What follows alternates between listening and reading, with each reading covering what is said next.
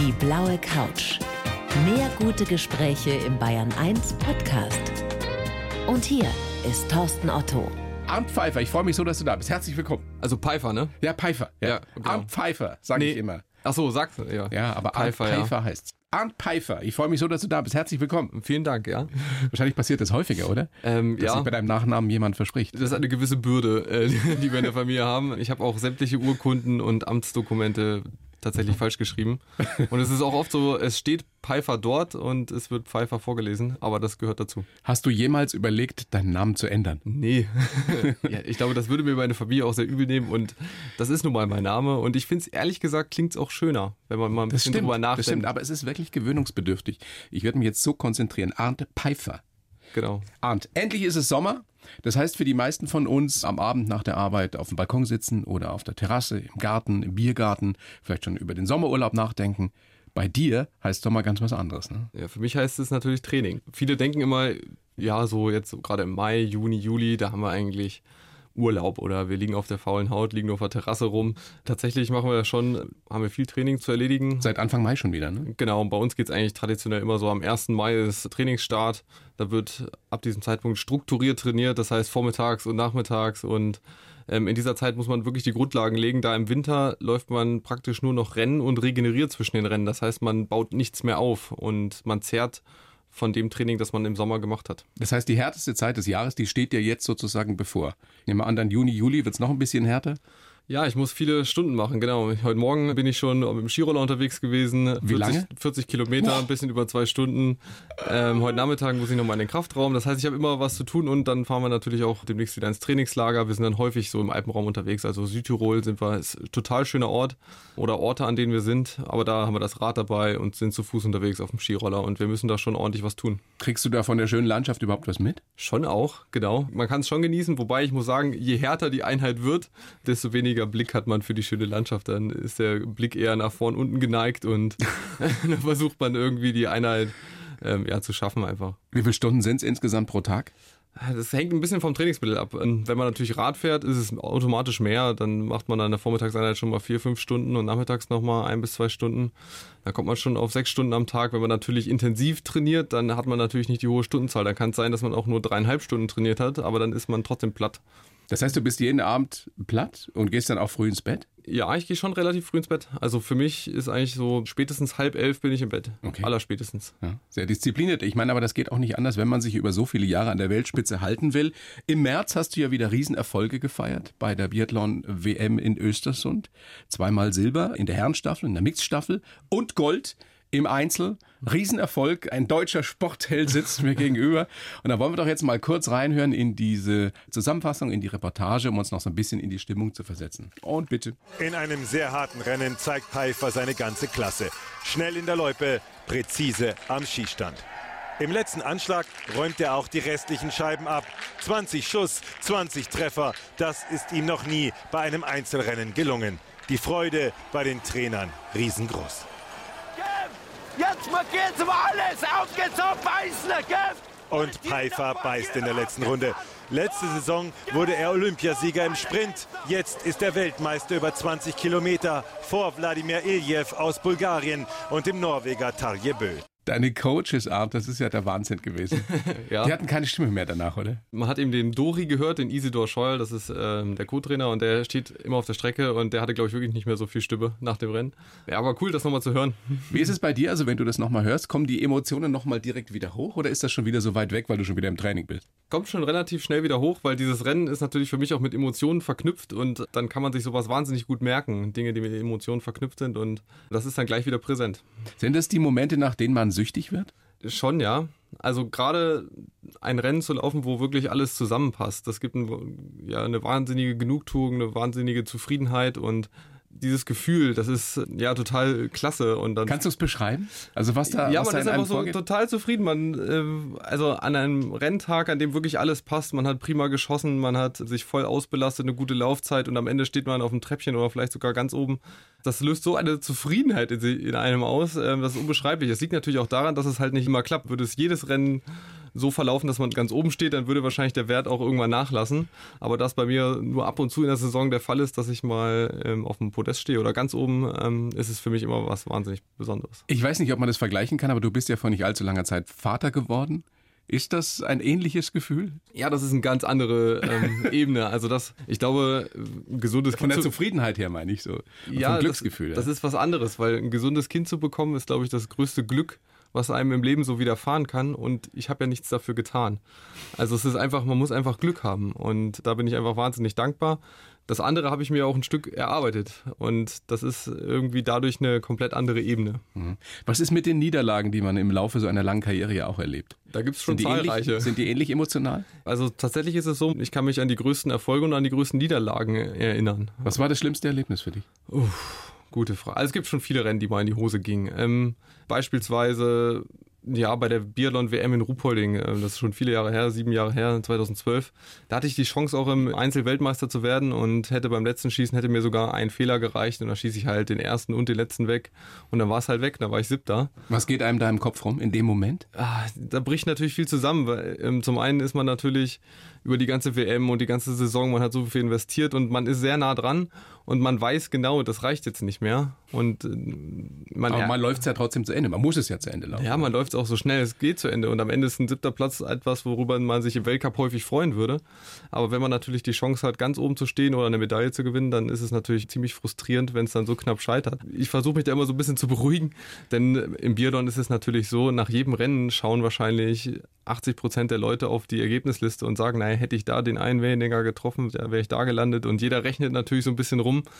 Und so geht es mir natürlich auch, wenn ich hinten bin, aber wenn ich vorne bin, rechne ich ja auch nicht, hätte alles heute noch eventuell mir gefährlich werden können. Also du schaust dann wieder nach vorne und sagst, Genau. und das Gute dran ist ja im Weltcup speziell, es gibt immer noch ein Rennen, ne? oder meistens. Genau, der Blick ist immer ähm, gegen nächstes Rennen gerichtet und das ist, glaube ich, man hat immer wieder eine Chance und das ist was total Schönes. Natürlich bei Großereignissen hat man die Chance nicht so schnell wieder, aber selbst da kommt sie wieder. Schläfst du schlecht nach so einer Niederlage oder nach einem Rennen, das einfach nicht so gelaufen ist? Äh, Tatsächlich schlafe ich am schlechtesten nach dem Rennen, das ganz hervorragend gelaufen ist. Ja, also ähm, bei schlechten Rennen kann ich eigentlich auch ganz gut einschlafen. Ehrlich? ja, aber nach großen Erfolgen, da bin ich noch irgendwie noch so aufgekratzt. Also da fällt es mir dann schon schwer einzuschlafen. Das heißt, also da, da trinkst du dir dann ein oder schaust du dir irgendeine Serie an, was machst du denn dann? Nee, also ich bin nicht ein Fan davon, dann nochmal irgendwie aufzustehen und meistens findet man dann schon irgendwie einen Schlaf, aber man schläft natürlich unruhig, man ist früh wach und meistens ist es natürlich auch so, das nächste Rennen ist nicht weit und dann weiß man, okay, ich müsste jetzt eigentlich auch mal vernünftig schlafen und das ist wahrscheinlich der Druck, der es dann auch schwierig macht. Du bist jetzt im Weltcup seit zehn Jahren dabei, seit 2009. Diese ständige Quälerei im Sommer, dann das Auf und Ab im Winter, Erfolge, Niederlagen, dann wirst du ständig kontrolliert von den Dopingkontrolleuren. Ihr müsst online, in einem Online-Kalender dauernd eintragen, wo ihr seid. Das heißt, die wissen immer, wo ihr gerade seid. Genau, also das mache ich seit tatsächlich ich, schon ein bisschen länger, ähm, seit gut zehn Jahren mache ich das. Genau, ich trage jeden Tag ein, ich muss eintragen, wo ich übernachte und dann Jeden Tag. Jeden. Also das mache ich seit zehn Jahren. Also da steht drin, ich bin jetzt dort im Trainingslager und ich übernachte an der, also mit Adresse, in Hotels, idealerweise noch mit Zimmernummer. Und äh, damit ich jederzeit kontrolliert werden kann. Es gibt so Testreservierungszeiten, die ich auch angeben muss. Also die ist meistens morgens oder abends, wenn ich weiß, dass ich auch gerade nicht irgendwo mal schnell zum Bäcker fahre oder so. Aber wenn ich jetzt beispielsweise aufs Rennrad steige und fahre drei Stunden Rennrad, muss ich mich auch abmelden. Da schreibe ich eine SMS, ich bin jetzt vier Stunden Rennrad fahren. Und das ist schon lästig, ja. Das heißt, sie wissen immer, wo du gerade bist. Ja, also der- im Zweifelsfall dann auch deine Frau, deine Freundin. Das heißt, ein Hallotri kannst du keiner sein. Nee, also wenn ich jetzt irgendwo anders übernachten würde, ähm, dann müsste ich das ja auch eintragen. Ähm, genau, also ist von datenschutztechnisch schon interessant. Ähm, Ja. Als Spitzensportler muss man da einwilligen, weil Gläsern, absolut gläsern. total, ja. Also der Kontrolleur, wenn der so durch meinen Kalender sieht, da sagt, sieht er, ach, wobei bei mir ist langweilig, ne? Ich bin zu Hause oder im Trainingslager. Ja. Aber grundsätzlich sieht er natürlich immer, wo ich mich aufhalte. Und er kann ja auch zurückgucken wahrscheinlich. Gewöhnt man sich daran oder wird das irgendwann so nervig, dass man sich dann schon überlegt, wie lange tue ich mir das noch an? Ich habe mich tatsächlich schon ein bisschen dran gewöhnt, wobei ich mich schon drauf freue, wenn ich das nicht mehr machen muss. Es ist häufig so, dass ich auch mal abends so gerade beim Einschlafen denke, so, habe ich mein, also Adams heißt dieses System, habe ich Adams aktualisiert. Also wenn ich zum Beispiel mal entscheide, ich fahre einen Tag früher irgendwo hin oder so, es, man entscheidet sich ja mal um oder man ist mal krank, reist früher vom Trainingslager ab, sowas passiert, da muss man natürlich immer als erstes, bevor man abreist, oh, ich muss Adams ändern. Und äh, das ist irgendwann so in Fleisch und Blut und bei mir ist es auch so, wenn ich schlafe und es klingelt, weiß ich genau, Dopingkontrolle. Also schrecke ich gleich aus dem Bett hoch, zack, okay, Dopingkontrolle. Also Kannst du, kannst du, ich weiß nicht, ob die Frage passend ist, ich stelle sie trotzdem, kannst du dann immer und jederzeit pinkeln? ich krieg's eigentlich ganz gut hin. also zum Beispiel, Ich mein, ist ja auch nicht so leicht, ne? Es ist nicht so leicht. Es ist ja keine wahnsinnige Menge. Es sind 90 Milliliter, muss man mindestens schaffen. Und ähm, es klappt doch meistens schon ganz gut. Ähm, es gibt natürlich Situationen, dass man gerade auf Toilette war und dann klingelt Dann ist natürlich ein bisschen blöd. Dann muss der Kontrolleur so lange warten, bis man wieder kann. Und es stimmt, dass der Kontrolleur auch mit aufs Klo geht und Ja, tatsächlich guckt, Ja, also ob da, das da wird ganz nicht genau nur dein Urin ist, sondern ob du in dem Moment Genau, also der muss wirklich schauen. Ich, ähm, das hängt so ein bisschen damit zusammen, dass, glaube ich, im Radsport früher auch dort betrogen wurde. Da wurden so ähm, vorgefertigte Urinbeutelchen Urinbeutel hatten, mit hatten dabei, ja, genau, und da hatten sie so ein kleines Schläuchlein, das haben sie sich dann ums Genital gebunden irgendwie und haben das so getan, als ob. Ähm, und deswegen ist es mittlerweile tatsächlich so, also man muss die Hose in die Kniekehlen und das T-Shirt hoch und ähm, da wird ganz genau geschaut, dass der Urin auch da rauskommt, wo er rauskommen soll. Ist schon ein bisschen demütigend, oder?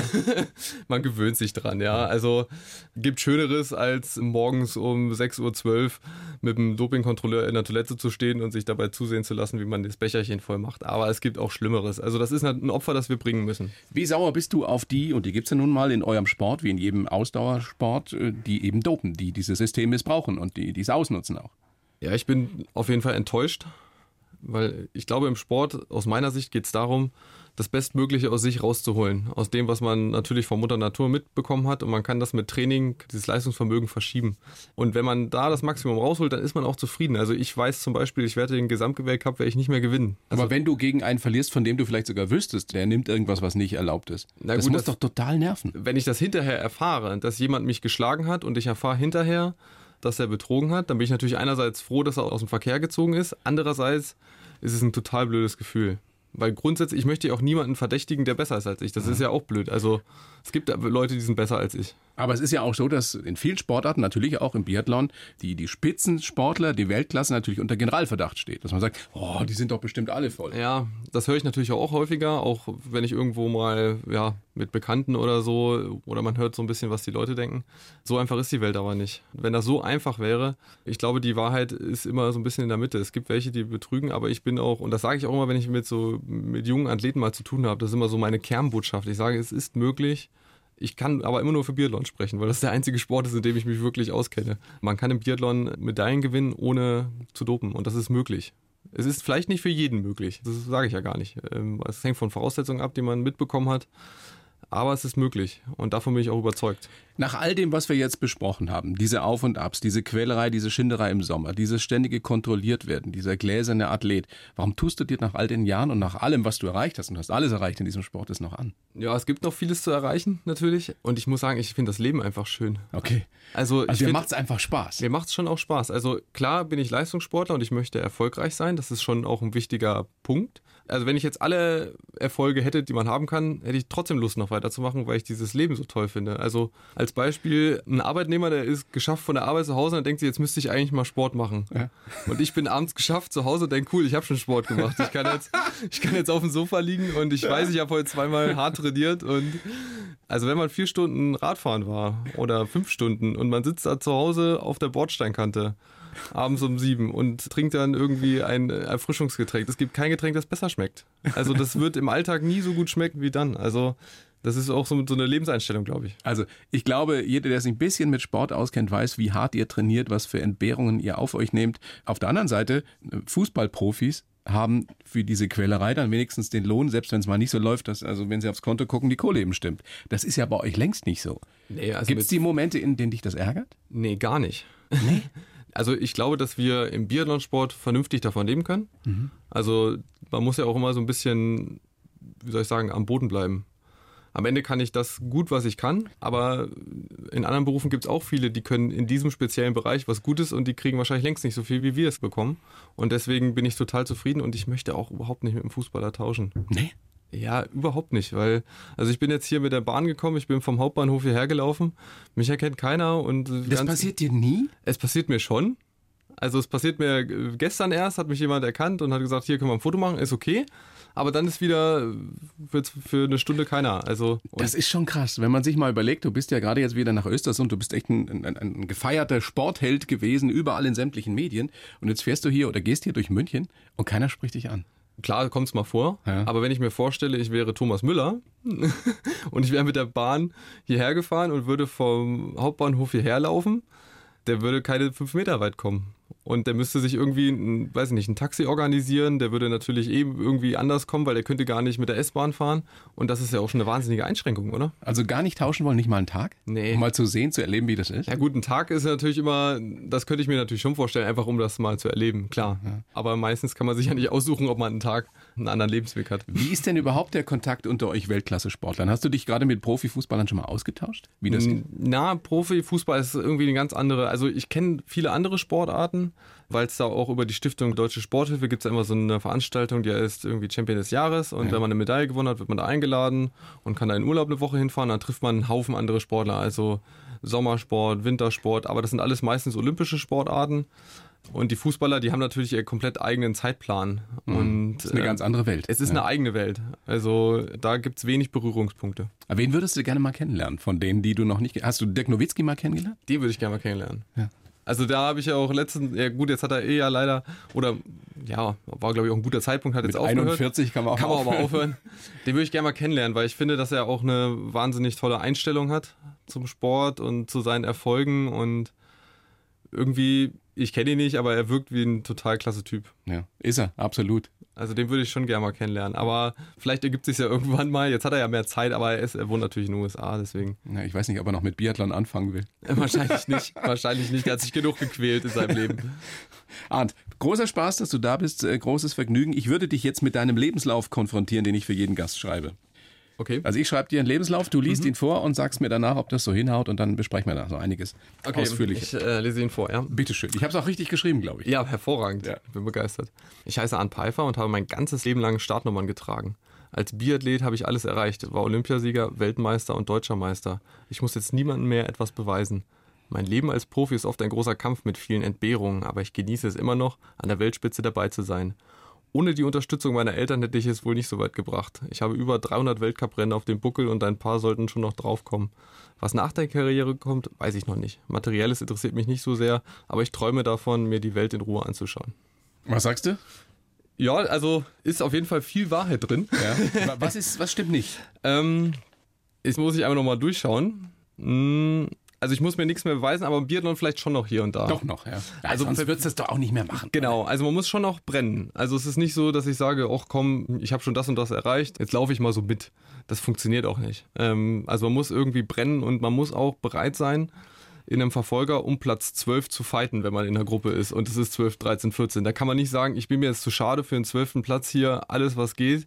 Also man muss da auch das annehmen auf diesen letzten Kilometern, ja, nach dem letzten Schießen, egal wie lang es vorher ging, wie sehr schmerzt der ganze Körper?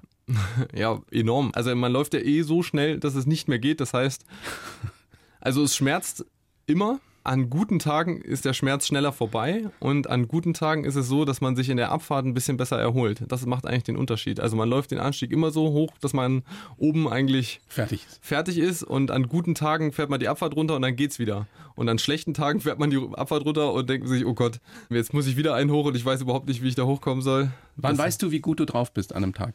Also kommt drauf an, in, in einem Sprint, der hat drei Runden, hat 3,3 Kilometer, so in der zweiten merkt man es dann. Also erste ist immer so, schwer einzuschätzen. Da weiß man ungefähr seine Angangszeit, aber spätestens in der zweiten merkt man, okay, jetzt kippt's oder nicht. Gibt es das bei euch auch so wie jetzt in Ballsportarten, dass man merkt, man ist in so einem Flow drin, heute schaffe ich alles?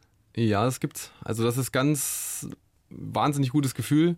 Man hat ein Rennen und das läuft so nach Plan und man läuft es kontrolliert. Und häufig ist es so, wenn man gar nicht so verkrampft läuft. Also nicht gesagt, jeden Schritt so schnell wie es geht und hier drücke ich nochmal hin und dann ist man meistens nicht schnell, aber wenn man so eine gewisse Lockerheit noch hat und ganz kontrolliert läuft, dann ist man häufig am schnellsten. Worauf kommt es beim Schießen drauf an? Dass du auch den Puls so schnell wie möglich runterfährst? Ähm, und weißt du da auch, heute läuft's, heute treffe ich? Also mit dem Puls beschäftige ich mich beim Schießen tatsächlich gar nicht. Überhaupt nicht. Weil ich habe ja keine Wahl. Also wenn ich jetzt sage, ich muss den ersten Schuss bei Puls 140 machen und ich laufe im Massenstart zum Skistand hin und gucke auf die Uhr, oh, ich bin jetzt bei 180.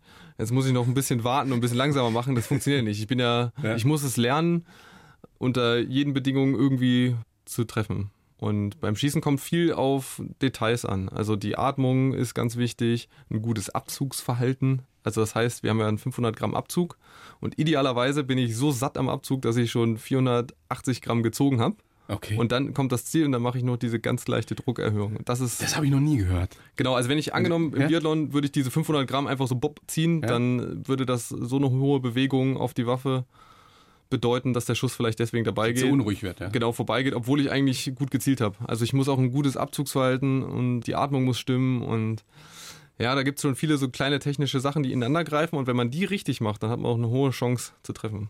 Dann lass uns doch mal gucken, Arndt, wie du so geworden bist, wie du heute bist. Du bist geboren am 18. März 87 in Wolfenbüttel, mhm. dann im Harz aufgewachsen und genau. ich habe dir reingeschrieben, ich habe mein ganzes Leben lang Startnummern getragen.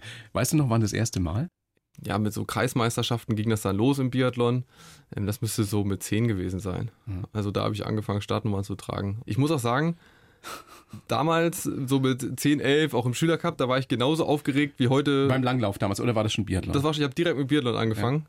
Wie jetzt beim Weltcup oder WM oder Olympia. Einem muss auch klar sein, wenn man kleine Kinder oder junge Leute betreut oder so, dass das für die wahnsinnig aufregend ist. Klar. Also wenn die die Kreismeisterschaft laufen und haben dann eine Nummer drum und als Erwachsener würde man sagen, ja, ist auch schön und Gaudi. Man ist wahnsinnig aufgeregt. Natürlich. Und starten und das Level der Aufregung ist immer gleich geblieben sozusagen. Ehrlich, bis ja. heute genauso. Ja, genau. Aber wie gehst du mit Lampenfieber um? Also ich, Techniken. Ich ziehe mich eher so ein bisschen zurück. Also es gibt ja häufig so Warmlaufrunden ähm, an den Weltcuporten oder da versuche ich immer mich irgendwo im Wald warm zu laufen, wo keine Zuschauer sind. Weil wenn ich mich da in Ruhe warm laufe und dann hört man so in sich rein und dann brüllt alle Nase lang jemand was, das ist für mich schwierig dann. Lieber laufe ich mich irgendwo so ein bisschen versteckt ein und dann hocke ich mich nochmal kurz in die Kabine, gehe nochmal in mich und dann gehe ich zum Start und dann geht's los. Es ist ja eine interessante Frage, warum aus dem einen talentierten Jungen ein Profi wird, egal in welcher Sportart, und aus dem anderen äh, wird dann irgendwann, weiß ich nicht, ein Unternehmensberater, ein Arzt, ein Lehrer, äh, ein Bäcker oder was auch immer. Wie war das bei dir? Wusstest du als Junge schon schnell, ich will das richtig machen, ich will Profi werden? Nee, überhaupt nicht. Das höre ich ja total oft immer von anderen Sportlern. Sie hatten schon als Kind ja. den Traum und haben den dann erreicht. Bei mir war das überhaupt nicht so. Also ich habe immer eigentlich immer in der Zeit gelebt oder meine Erfolge waren eher kurzfristiger. Also wenn ich, als ich zwölf war, wollte ich im Schülercup gut sein. Und dann, als ich irgendwann im Deutschlandpokal, das ist so ab 15, gelaufen bin, da wollte ich halt da gut sein. Und ich wollte eigentlich immer nur in meiner Altersklasse gut sein und habe auch nie gedacht, dass ich jemals Profi werde. Ich habe auch nie darüber nachgedacht, dass ich es mal im Weltcup schaffen könnte. Gar zu Olympia. Und deswegen hat sich für mich das eher so entwickelt. Und hat sich ergeben. Mit 13 wolltest du ja mal aufhören, oder? Ja, ich wollte auch mal aufhören. Also Biathlon-Nachwuchs, da muss man halt Montag bis Samstag trainieren und auch mal vor der Schule, da ist nicht viel Zeit für andere Hobbys. Oder für Mädchen. Genau, ja, zum Glück gibt es auch äh, Biathletinnen, ne? Also das, das, ist der Vorteil. Aber es ist, äh, war, war schwierig, dann irgendwelche anderen Hobbys zu haben. Und da habe ich schon gedacht, ja, ist es das jetzt eigentlich? Also ich mache gar nichts anderes. Ja. Und hatte ich schon mal so einen Hänger. Aber dann habe ich es ein paar Tage mal nicht gemacht oder so eine Woche und dann habe ich gemerkt, naja, irgendwie bin ich jetzt auch nicht zufriedener, dann kann ich auch hingehen. Was ist das Faszinierende für dich immer gewesen am Biathlon?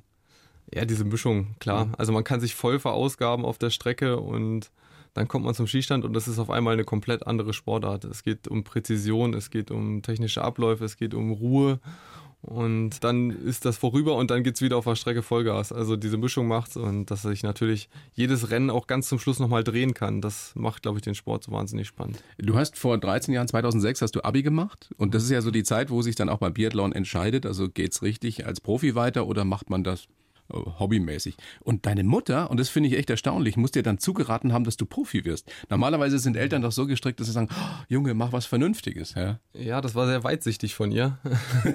Weil du sonst nichts anderes hättest machen können? Doch schon. Ähm, das Problem bei mir war, dass ich in dem Jahr, in dem ich Abitur gemacht habe, keinen Bundeskaderstatus hatte. In den Jahren zuvor schon, aber genau in dem Jahr hat es nicht geklappt. Lag wahrscheinlich auch zum Großteil an mir selbst. Klar, Abiturzeit war vieles andere wichtiger. Unterm Strich habe ich es nicht geschafft. Und das ist immer schwierig, dann hatte ich keine Chance, in irgendeine Förderung zu kommen. Also ich bin ja am Ende zur Bundespolizei gegangen und da wäre ich damals. Nach Bad auch, Endorf, ne? Genau. Ins tiefste Bayern, ins tiefste, ins tiefste Bayern. Da wäre ich gern hingegangen und die haben mich damals nicht genommen, nicht weil sie mich nicht wollten, sondern weil sie gar keine Chance hatten, weil sie dürfen nur welche mit Kaderstatus nehmen. Mhm. Und das ist so ein bisschen das Problem, dass bei uns viele Talente eigentlich so nach der Schule, wenn es gerade mal ein Jahr nicht so läuft, gehen die verloren. Und ich war auch so auf der Kippe höre ich jetzt auf und hat meine Mutter gesagt, naja, also sie kennt jemanden, der auch mal Leistungssport gemacht hat und der hat gefühlt auch an so einem Punkt aufgehört und er erzählt heute noch davon, dass es ihn mal interessiert hätte. Dass er es bereut, ja. schon. Dass er es nie probiert hat. Ja. Genau. Und da hat sie gesagt, auf ein, zwei Jahre kommt es nicht an, probier es nochmal. Und wenn es dann nicht klappt, kannst du immer noch aufhören und dann äh, schreibst du dich an der Uni ein oder so. Weil am Ende aufs Leben gerechnet sind zwei Jahre nicht so viel und es wird dich ein Leben lang wurmen, weil du nie weißt, was wäre möglich gewesen. Und bei mir war es auch so, ich war in den Jahren zuvor eigentlich schon erfolgreich, auch in der Jugend und in diesem einen Jahr eben nicht. Und das wäre dann schon ein harter Schritt gewesen, aufzuhören. Und dann kommt ein Niedersachse nach Bayern. nach, nach, Bad, Endorf, ja. Kulturschock, oder? Ähm, ja, also ich muss sagen, es hat mir gut gefallen. Am Anfang gab es eine gewisse Sprachbarriere mit, äh, mit einem Trainer. Ich weiß, dort hat er mir beim Rollern die, das erklärt und hat er gelaufen, der Mei, du läufst Firi, Umi und dann geht's Obi. Und da habe ich gedacht, wie Obi, auf wie, was, also rauf ja, oder runter kannte ich. Aber du hast es gelernt ja, und verstanden. Ja, also mittlerweile verstehe ich alles. Aber es war eine wahnsinnig schöne Zeit dort. Wir haben dort in Bad Endorf, habe ich ja die Bundespolizeiausbildung gemacht und immer vom April bis August Ausbildung und dann waren wir freigestellt für den Winter oder für die Saison und in den Sommermonaten haben wir halt in Bad Endorf trainiert und da gibt es auch alles, Kraftraum und Skistand und alles mögliche am Standort dort. Und das war irgendwie cool, weil ich der einzige Biathlet in meiner Klasse war. Wir waren zwölf Leute und das war alles dabei, ob Rodeln, Bob, Skilanglauf, Skispringen, Eisschnelllauf. Das war einfach nett zu sehen. Alle ticken so ein bisschen ähnlich und man konnte sich auch mal was abschauen. Dann konnte man mal mit den Eisschnellläufern Radfahren gehen und mal mit den Bobfahrern in den Kraftraum. Hast du alles ausprobiert? Ja, ich, Hast ja, du Bob, Bob ausprobiert? Nee, habe ich noch nicht. Steht noch auf meiner Liste. Ich habe auch ja ein bisschen Sorge. Also mein Zimmerkollege war ein Bobfahrer und das hat mir schon viel gebracht, weil ich einfach so ein bisschen in andere Sportarten auch mal reinschauen konnte und nicht nur so, weil als Biathlet ist natürlich auch häufig unter sich. Ist ja, ist ja normal. Also 2008, dann ging es schon los mit dem Europacup, dann 2009 die erste Weltcup-Saison. Wann hast du zumindest eine Ahnung gehabt, das könnte bis in die Weltspitze gehen? Ja, das ging so los, ja, gleich so 2008, 2009, weil da habe ich festgestellt, meine Laufzeiten sind jetzt nicht so weit weg. Ähm, 2008 sind gute norwegische Leute im, also damals Europacup, heute EBU Cup, also in der zweiten Liga gestartet. Frode Andresen und Lars Berger. Das waren eigentlich so richtige Granaten. Ne? Da war man so, huh, da, da laufen die hier im selben Rennen, huh.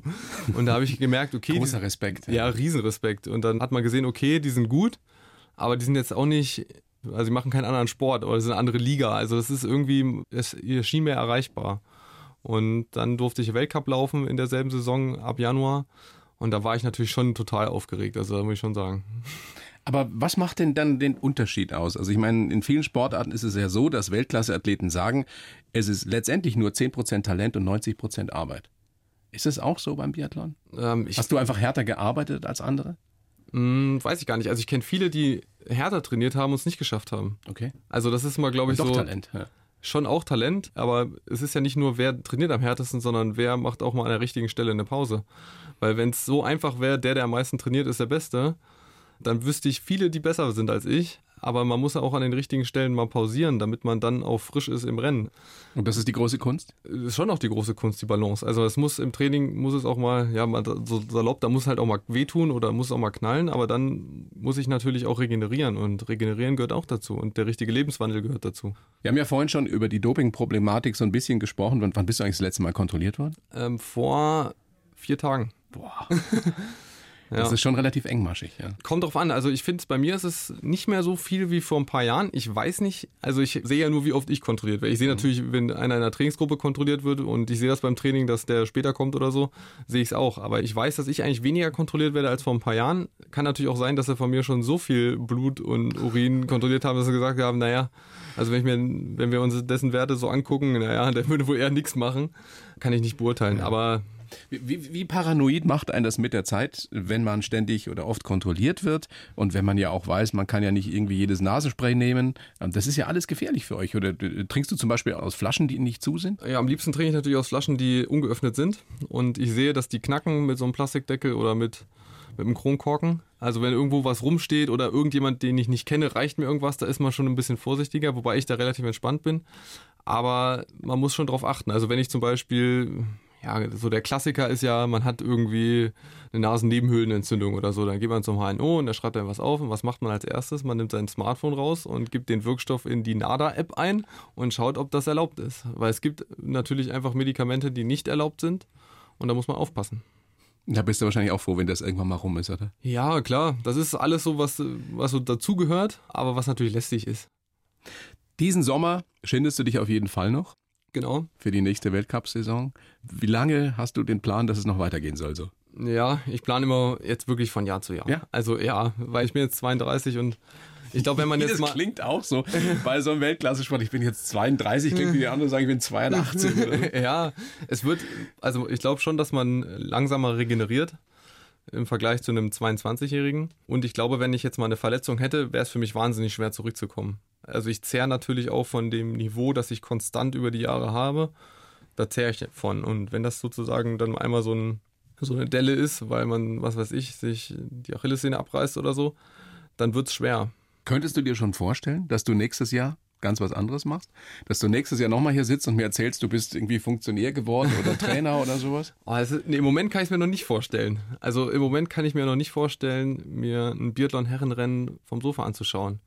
Weil da würde ich sagen, nee, das geht nicht, ich muss da mitlaufen. Also im Moment kann ich mir das noch nicht vorstellen. Ich glaube, irgendwann kommt der Punkt einfach, dass man sagt, okay, jetzt ist gut. Und ich glaube, das kommt ganz von innen. Also es gibt ja wahnsinnig viele Diskussionen, wann ist der richtige Zeitpunkt. Ja. Und der eine hat zu spät aufgehört, die Laura hat zu früh aufgehört. Und ich bin eigentlich der Meinung, es gibt den perfekten Zeitpunkt, den kann man nur selbst wissen. Und dann irgendwann ist es so weit, dass es einem reicht. Und du glaubst, das passiert irgendwie, du wachst morgens auf und weißt, das ist es nicht mehr? Ich glaube, das entwickelt sich so über ein paar Wochen, dass man sagt, Mensch, eigentlich ist doch auch mal gut jetzt. Das ist ein schöner Gedanke. Einmal ist auch mal gut jetzt. ja, ich glaube schon, dass sich das so ein bisschen irgendwann entwickelt. Und dann? Dann mache ich was anderes. Also ich möchte auf jeden Fall was arbeiten. ne? so viel ist klar. Ja, musst du wahrscheinlich auch, oder? Mu- muss ich leider auch, ja. Ausgesorgt hast du nicht, nee, oder? leider nicht. Aber ist auch okay, weil ich glaube schon, dass Arbeit auch sinnstiftend ist in dem Leben. Absolut. Eine Aufgabe braucht der Mensch. Genau. Du kannst nicht 50 Jahre im Garten rumsitzen. Nee, das funktioniert nicht. Und ich habe natürlich, werde als allererstes mit der Bundespolizei reden, weil die sind nun mal mein Arbeitgeber und da gibt es mit Sicherheit Optionen und das würde ich mir auch gern nochmal so ein bisschen mit Praktika untermauern, wo ich vielleicht hin möchte. Und wenn ich sage, oh, das ist doch nicht meins, dann gibt es natürlich auch andere Optionen. Aber erstmal längere Pause machen, oder? Ich ich habe gehört, du reist so gerne und würdest so gerne ähm, durch Alaska reisen. Ja, das würde ich schon gerne mal machen. Aber das ist für mich eher so was, was man in ein paar Wochen machen kann. Also ich würde Okay. sicherlich ein paar Monate brauche ich auch erstmal zum Nachpuffern. Ich kann nicht am 30. März aufhören und am 1. April irgendwo anfangen. Das ist, glaube ich, auch ein bisschen knapp. Was würde denn passieren, wenn du tatsächlich am 30. März nächsten Jahres aufhören würdest, was wir ja alle nicht hoffen, du würdest aufhören und würdest von da an erstmal nicht mehr trainieren? Was würde mit dir passieren? Ich glaube, das ist schon auch schwierig, wenn ich bin daran gewöhnt, dass ich zweimal am Tag Sport mache und ich glaube, das ist psychisch nicht so ganz leicht. Körperlich merkt man es wahrscheinlich auch. Ich glaube, man muss da schon, also für mich wird Sport immer eine Rolle spielen in meinem Alltag. Und natürlich geht es mir dann, wie es allen anderen auch geht, dass sie es versuchen, irgendwie neben der Arbeit unterzubringen. Und das wird für mich schwierig, weil ich bin es eigentlich natürlich total gewöhnt, dass Sport meine Arbeit ist. Und dann ist halt wieder die Situation, ich sitze abends auf dem Sofa und weiß, ich kann mich jetzt entspannen, weil ich habe ja schon Sport gemacht und muss nicht abends um sieben im Winter mit der Stirnlampe nochmal zum Joggen raus. Aber das ist ja das Problem, das viele ehemalige Weltklasse-Sportler haben, dass sie dann auch wissen, sie werden nie wieder oder vermutlich nie wieder irgendwas so gut können. Das ist Fakt, ja. Und ähm, es ist natürlich auch so, ich werde nie wieder in meinem Leben so fit sein.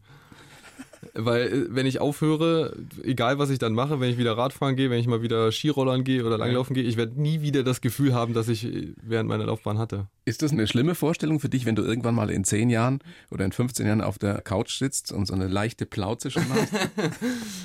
kannst, du, kannst du dich da schon, schon sehen? Ja, also ich, das versuche ich natürlich zu vermeiden. Aber das wird natürlich schwer. Viel Spaß dabei. Im Moment ist es natürlich so, ich kann, ich muss nicht sehr auf mein Gewicht achten, weil ich glaube ich ganz gut verbrenne. Das wird sich dann irgendwann auch mal ändern. Da muss ich halt auch mal schauen. Und natürlich, dass man seinen eigenen Fitnesszustand wahrscheinlich dann permanent überschätzt. Weil im Moment weiß ich, ich wenn ich da irgendwo einen Berg hochrenne, also das geht eigentlich ganz gut. Tut klar, tut's weh, aber meistens tut's den anderen auch weh oder mehr weh. Und jetzt wird's dann Das irgendwann ist- so, da muss ah. ich es mir einteilen. Das muss toll sein, wenn man so weiß, man ist im Zweifelsfall immer fitter als die anderen. Also zumindest, wenn ich jetzt im Freizeitbereich mit Freunden unterwegs bin, die jetzt nicht unbedingt Profisportler sind, da weiß ich, okay, also im Zweifel geht's mir am besten. Ne? Aber das wird sich dann irgendwann vielleicht mal ändern. Schöner Schlusssatz, Arndt. Im Zweifel geht's mir am besten. so soll es bleiben. Ich wünsche dir ähm, einen tollen Trainingssommer jetzt. Wann geht die Saison wieder los? Äh, Ende November geht's dann los. Also noch ein bisschen hin. Ja, ein bisschen ist noch. Ja. Keine Verletzung, bleib gesund. Das wäre Und schön. dann alles Gute. Vielen herzlichen Dank. Danke auch. Arndt, Arndt Pfeiffer. Hervorragend, Dankeschön. Dankeschön. Die blaue Couch, der Bayern 1 Talk als Podcast. Natürlich auch im Radio. Montag bis Donnerstag ab 19 Uhr.